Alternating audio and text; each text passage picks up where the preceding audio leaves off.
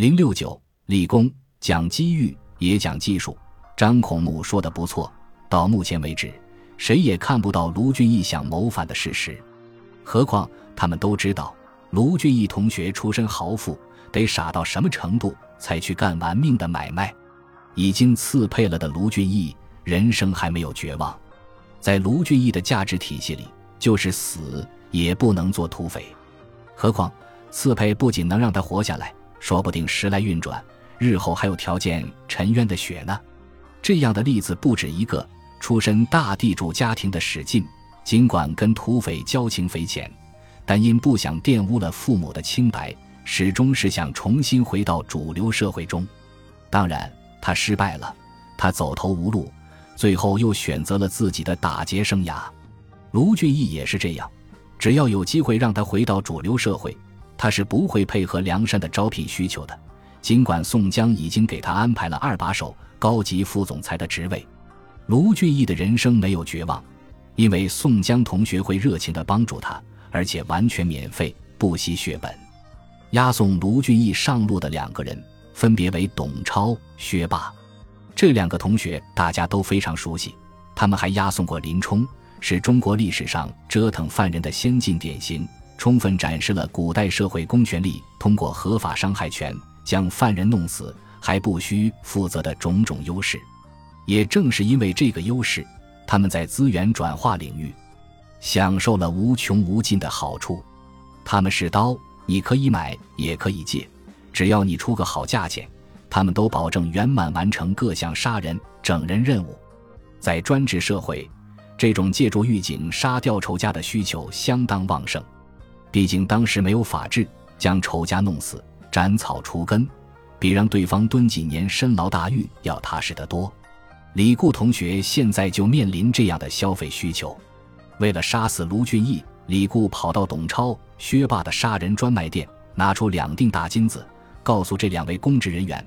帮我杀了卢俊义，再送给你们每人五十两黄金，绝不食言。靠，两个大金子不过是首付，后面还有五十两黄金。买卖来了，让董超、薛霸非常高兴。他们表示一定会努力杀人，报答李固先生的金银财宝。按照整林冲的套路，他们先是将卢俊义的脚放到开水中去烫，看到满脚都烫出泡后。他们拿出了一双新草鞋，让卢俊义走。不用说，新草鞋满足了董超、薛霸十分得意的面目表情。他们看到了写在一个人脸上的痛苦，看到了卢俊义对他们的恐惧。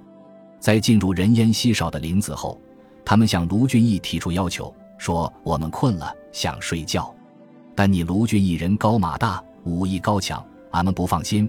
这样吧，把你捆在树上，然后我们就去睡觉，如何？”已经吓怕了的卢俊义满足了他们的要求，两个先进典型立刻原形毕露，操起棍子准备打死卢俊义。幸亏董超、薛霸迷信鬼神，所以杀人之前向卢俊义进行了合理性的解释：你要是做了鬼，别怪我们，是你的总管李固要我们弄死你的。一直躲在一边的燕青当然不高兴了，嗖嗖两箭射死了这两人。董超、薛霸的死。是大宋司法系统的重大损失，他们的逝世让各级官员减少了很多额外性收入，因此梁中书等人十分沉痛。低头就死的卢俊义突然重获新生，不过这次他的犯罪坐实了，而且是杀害朝廷公职人员罪，怎么办？上梁山或者死，他就剩下这两条路了：燕青救主。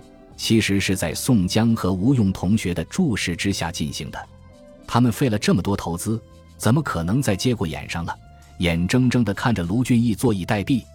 他们之所以看着卢俊义走上险恶丛生的刺配之路还不管不顾，就是为了让卢俊义彻底的走上犯罪道路。唯其如此，卢俊义才会上山，才会配合宋江同学完成他修改政治遗嘱的伟大计划。那么。既然卢俊义已经杀人了，为什么宋江还不出来邀请卢俊义上山呢？道理很简单，现在让卢俊义上山，一则卢俊义不会对宋江感恩戴德；二则他们没有借口发兵大名府，以解决山上近两万人马的吃吃喝喝问题。燕青救了卢俊义之后，跑到附近的小村里，准备给卢俊义找点吃的。但很快有人发现了死在林子里的董超、薛霸同学，然后迅速报官。官府很快发现，作案工具乃是燕青的箭头，随即发出了逮捕令。村里有人发现卢俊义之后，报官带燕青回来，已经发现有近两百个工人喊着捉拿卢俊义了。卢俊义再次被捕，燕青已别无他法，只能去求宋江赶紧发兵劫法场，救救命在旦夕的主人。就在燕青心急火燎的时候，出现了两个人：杨雄和石秀。这我不认为是一个巧合。燕青身上本来没有盘缠，看到这两个人准备抢点，好去梁山报信，结果被这两个人打了一顿。但紧接着就是一个非常戏剧化的场面：杨雄和石秀立刻认出，眼前这个落魄的青年就是卢员外家的浪子燕青。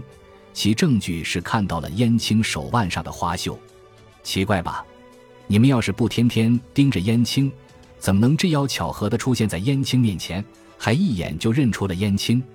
权术本质上就是一种表演，所以不仅梁山培养了这么多优秀的演员，朝廷的演员更多，但导演只有一个，就是暴力，就是丛林法则，在他们的规范下，人情冷暖。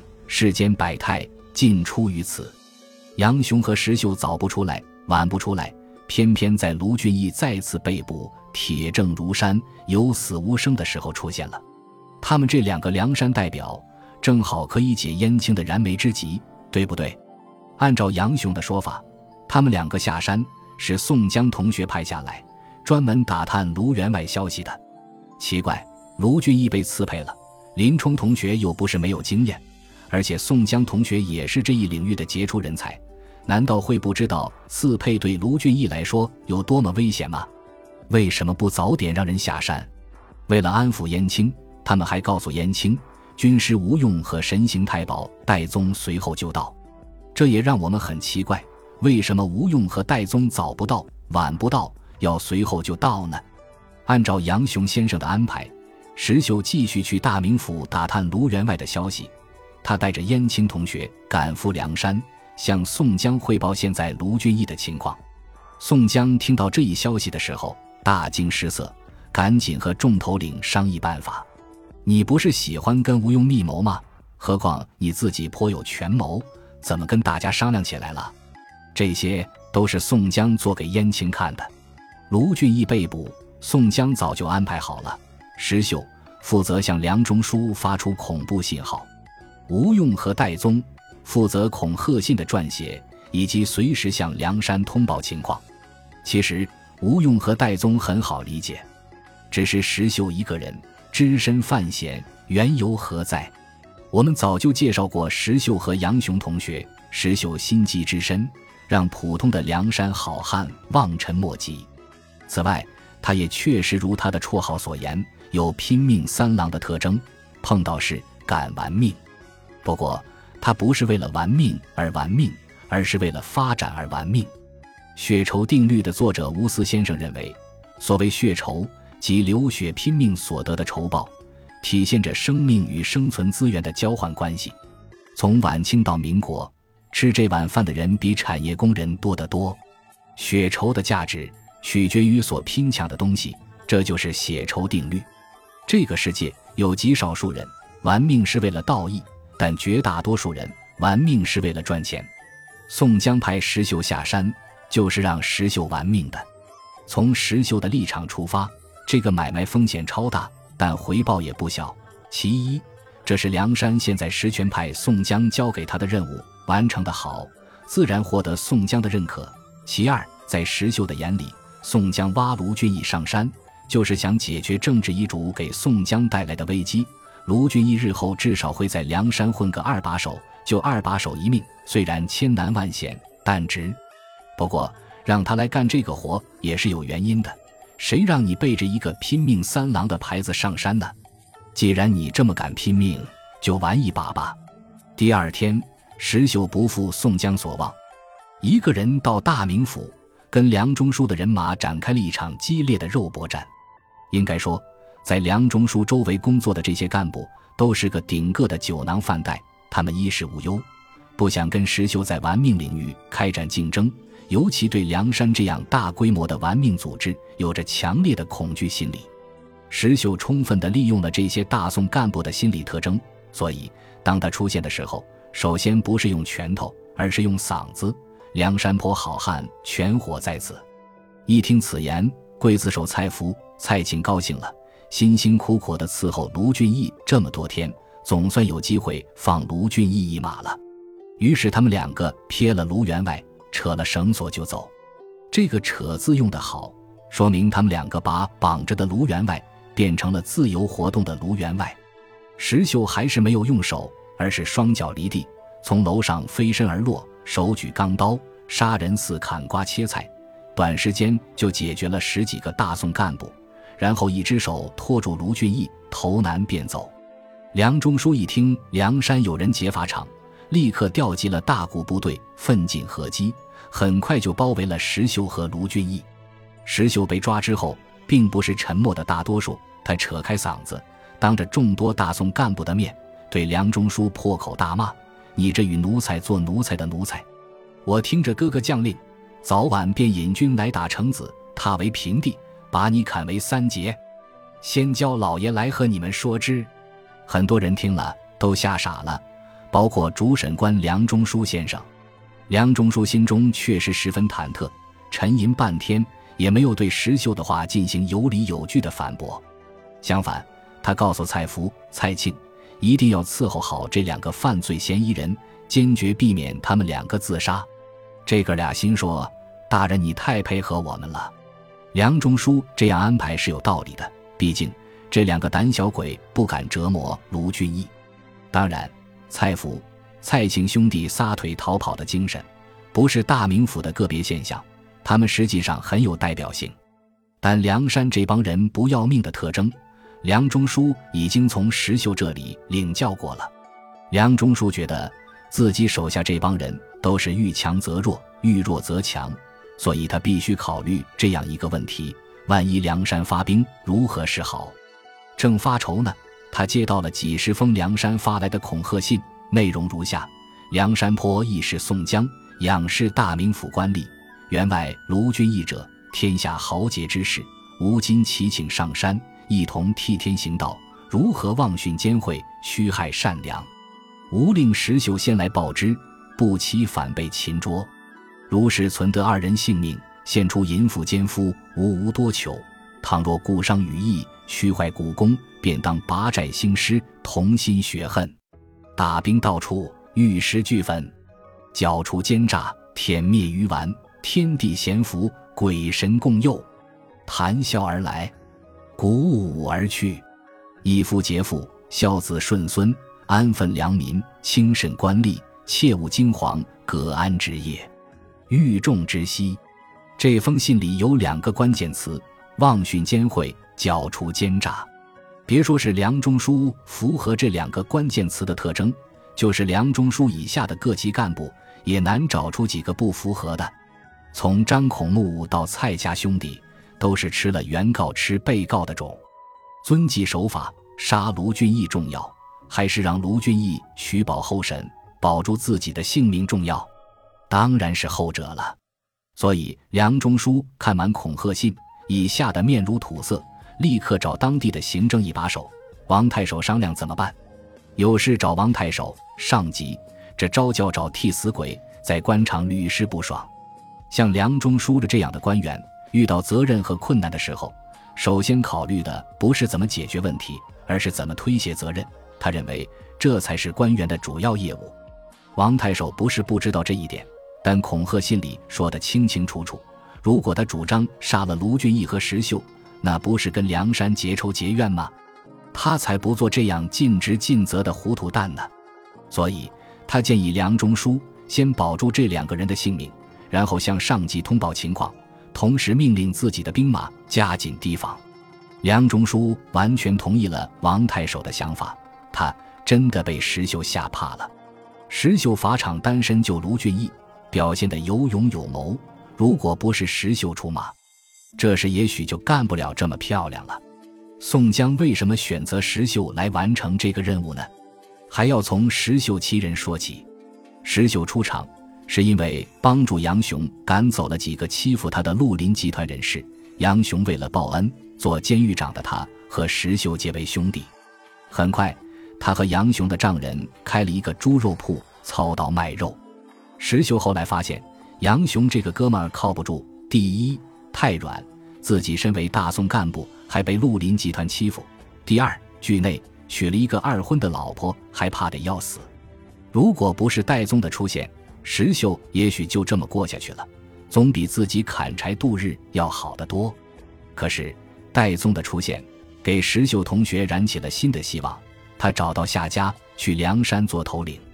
石秀发现潘巧云大嫂有红杏出墙的苗头，他乐了。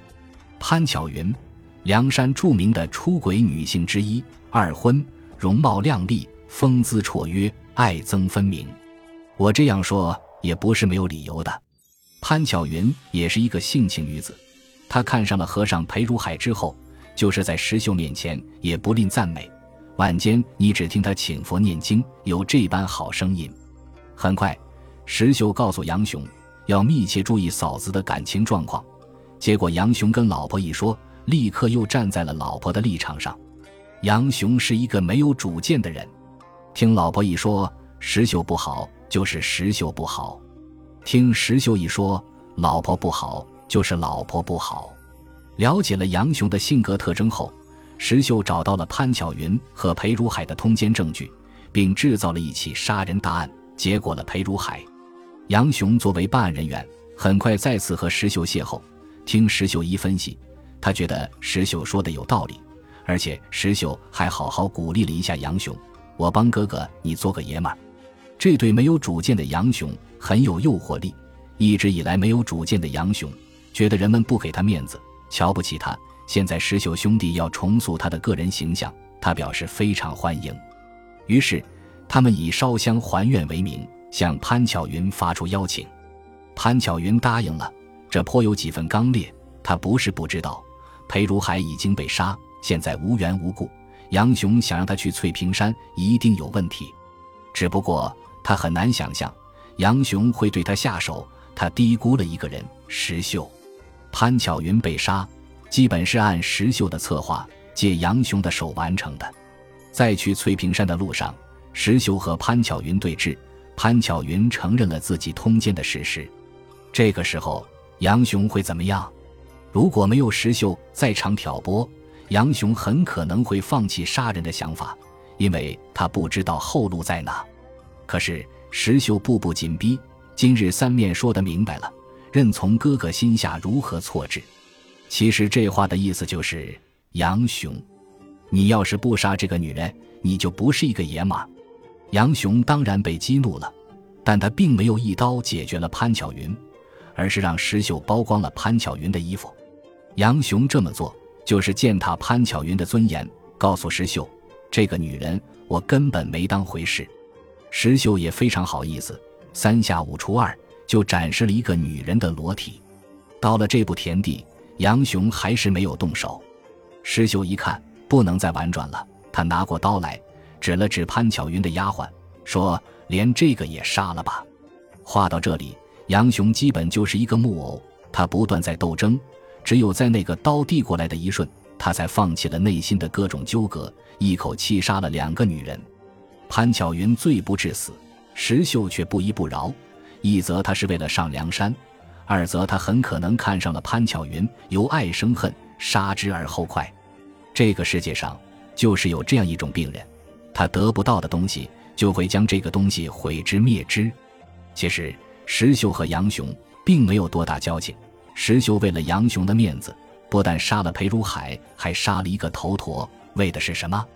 而后他又再次怂恿杨雄杀了潘巧云，他是为了让杨雄做个爷们儿，还是报复这个和裴如海相亲相爱的女人？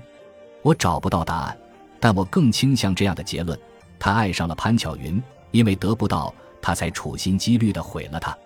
这样的人真的太狠，和李逵不同，石秀的狠。除了杀人不眨眼之外，还加上了处心积虑等权术特征。宋江让石秀去吓唬梁中书，也许就是看中了他这一点。